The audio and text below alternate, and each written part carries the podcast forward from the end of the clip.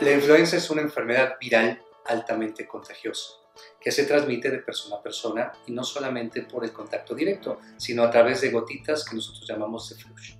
¿Cómo inicia la sintomatología en una persona con influenza? Es de carácter súbito. Hay que tener muy clara la diferencia entre un catarro común y una influenza.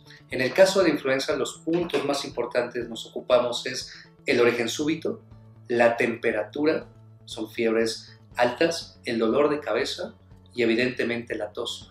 A partir de eso viene acompañada con otro tipo de sintomatología respiratoria y también corporal. Sin embargo, es bien importante hacer la detección oportuna. La atención médica en casos de influenza es fundamental, pero lo que nosotros buscamos en ProVaccines es evidentemente evitar que nosotros lleguemos a un contagio meramente claro.